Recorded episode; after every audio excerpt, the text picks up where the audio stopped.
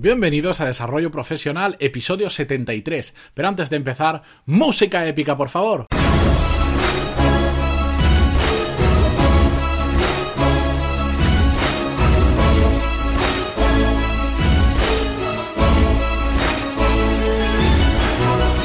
Buenos días a todos y bienvenidos a Desarrollo Profesional, el podcast donde hablamos sobre todas las técnicas, habilidades, estrategias y trucos necesarios para mejorar en nuestro trabajo, ya sea porque trabajamos para una empresa o porque tenemos nuestro propio negocio. Y hoy es un episodio muy especial porque es súper circunstancial, porque vamos a hablar sobre cómo arrancar cuando vuelves de vacaciones. ¿Por qué? Porque hoy, señores, hoy y ahora mismo estoy volviendo de mis vacaciones. De hecho, esto, como ya lo sabéis, para a los que ya lo habéis escuchado y si no, para los que venís nuevos, eh, como hoy estoy volviendo, este episodio lo he dejado grabado un par de semanas antes para no parar con los podcasts, porque claro, hoy llego a, hoy, hoy lunes en 20 de marzo llego a casa y no me voy a poner a grabar porque llego a las tantas. Ahora mismo estoy volando desde Singapur y Mañana mismo voy a empezar a aplicar lo que hoy vamos a hablar en el podcast, porque vamos a ver cómo arrancar cuando vuelves de vacaciones. Y es que es muy importante, porque las la vuelta de vacaciones al trabajo es un cambio muy brusco. Pasamos de, de cero, de la absoluta relajación a 100,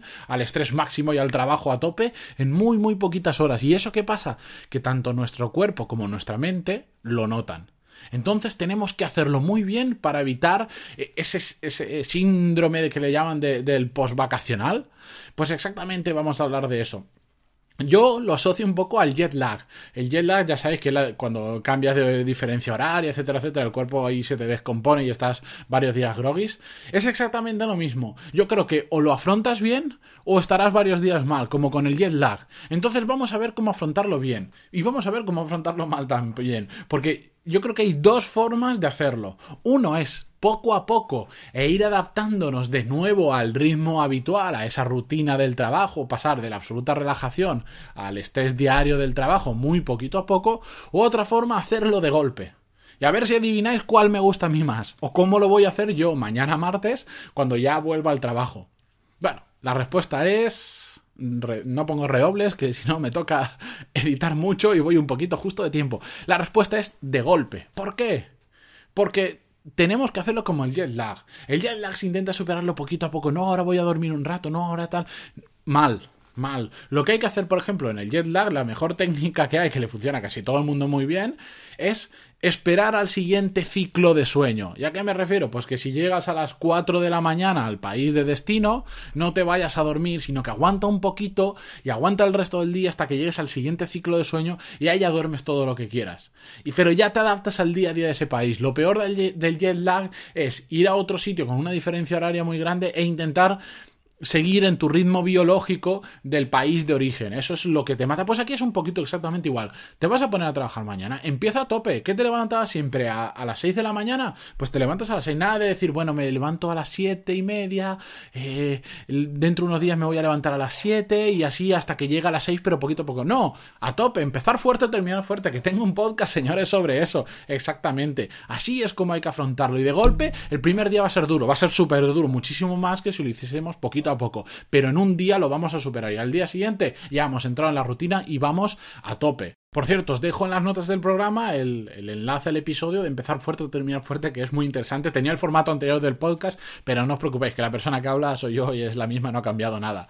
Por otro lado, os quería dejar dos breves recomendaciones que, son bastante útiles para la reincorporación al, al trabajo. La primera es que dejéis las excusas y las quejas de lado. Y seguro que más de uno ahora está pensando, pero ¿y qué tienen que ver ahora las excusas que tanto te gusta hablar de ellas? ¿Y las quejas? Pues muchísimo, porque ¿qué pasa cuando volvemos al trabajo?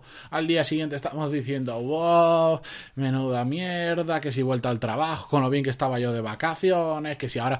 Todo eso hay que dejarlo fuera, eso no nos aporta nada. Si queremos ir a llorar, ya tenemos una edad para llorar, ¿no? Pues eso dejémoslo de lado. Y si tienes problemas con eso, ¿sabes lo que mejor puedes hacer? Es escribirlo en un papel guardarlo en un cajoncito ese papel y no mirarlo nunca más. Sácalo de, dentro de ti, ponlo en un papel que sirve muy bien y es una muy buena técnica y déjalo en un cajón. ¿Por qué? Porque si nos ponemos con nuestros compañeros o con nuestra pareja a estar quejándonos, a poner excusas para no trabajar tanto, es que estoy cansado, que tal, entramos en, lo que ya hablé en el episodio número 59, en el bucle infinito de las quejas y de las excusas con nuestros compañeros. No hay que entrar ahí. Tienes un problema, lo escribes, lo guardas en un cajón y desaparece el problema.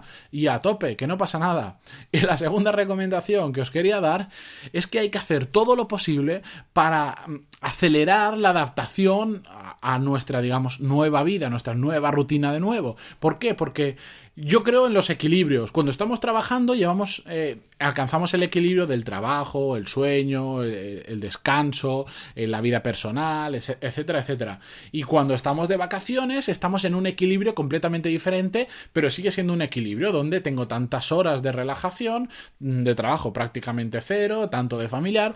Son equilibrios muy diferentes y donde realmente nos sentimos muy mal, si el perro que está ladrando me deja continuar con el podcast, donde realmente nos sentimos muy mal es en el desequilibrio entre, entre un equilibrio y el otro, esa fase intermedia, ese desequilibrio, es lo que nos disturba, es lo que nos marea y lo que nos hace estar en una situación incómoda. Por lo tanto, hay que hacer todo lo posible para intentar volver a alcanzar ese equilibrio, esa rutina de trabajar, de ir a casa, de estar con la familia, de descansar, dormir, lo que sea.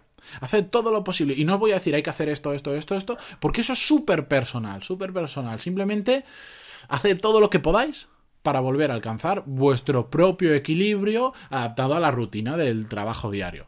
Así que, sin más, y con un creo que el episodio más corto que he hecho hasta ahora, os dejo hasta mañana, hasta que ya tenemos, ya vuelve el podcast a la normalidad, ya vuelve, ya vuelvo yo de vacaciones, ya vuelvo a grabar, digamos, al día.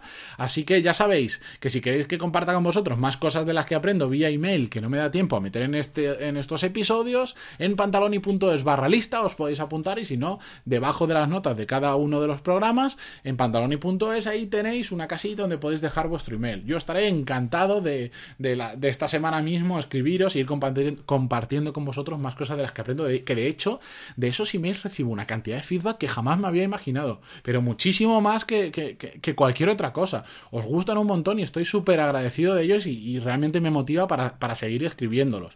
Y por otro lado, ya sabéis también, muchísimas gracias por vuestras valoraciones de 5 estrellas en iTunes, que poco a poco van creciendo y me ayudan un montón, y vuestros comentarios y vuestros me gusta en iVoox, que también me ayudan muchísimo para todos los que escucháis desde Android o desde el PC. Muchísimas gracias a todos, de verdad, porque no lo que significa para uno que alguien le dé a me gusta o que alguien te deje una valoración, significa muchísimo porque al final nos escuchamos todos los días, pero no nos vemos tan a menudo, así que da gusto ver que realmente hay alguien detrás de cada uno de esas descargas que a mí me dice el ordenador, pero eso no tiene, no tiene el mimo, no tiene, no tiene la calidez de una persona. Muchísimas gracias y nos escuchamos mañana. Adiós.